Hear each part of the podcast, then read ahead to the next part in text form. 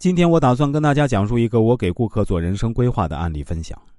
这是一位年轻的妹子，当时找到我的时候啊，她大学刚毕业没多久，在魔都上海的一家广告公司上班。这个女孩子还是非常优秀的，长相也说得过去，毕业于华东师范大学，也绝对是一所名校了。她当时找到我的时候是这样问我的：“老师啊，我现在遇到一个职场中的烦心事儿，我给我的上司取了外号，而且还被他发现了。”最要命的是，我这个上司是一个城府非常深的人。我现在百分百确定他已经知道我给他取外号的事儿了，而且他当时表情显得非常生气，但是他却一直没跟别人提起过，表面上对我也没什么意见，就像什么也没发生过似的。嗯，这让我感觉非常别扭。现在几乎到了寝食难安的地步了。那请问我现在是应该跟领导解释一下，道个歉呢，还是也应该不当回事儿，让事情自然过去呢？听完这位女孩的描述，我对她说：“那给领导取外号，说明您虽然是个高材生，但心智还是非常不成熟的。”女孩回答说：“您说的对，我确实是这样，因为刚大学毕业，没什么社会经验，还是把学校里那一套搬到社会上来。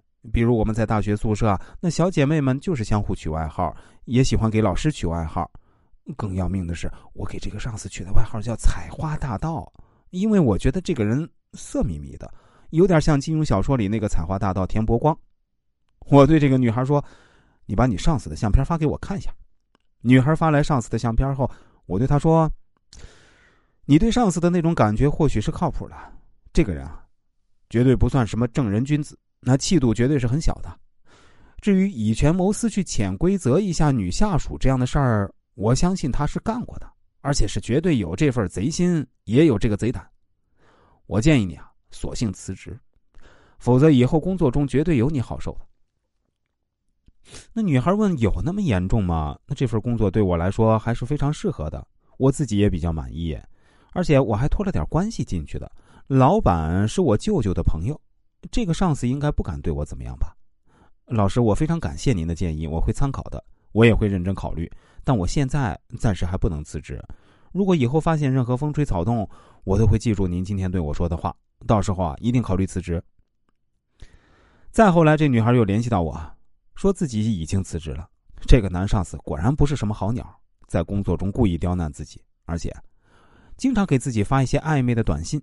虽然这种短信的内容也没那么赤裸裸，但凭借自己敏锐的第六感，认为这个男上司绝对心术不正。他现在呢，已经找到了新的工作，待遇方面也不比之前的差。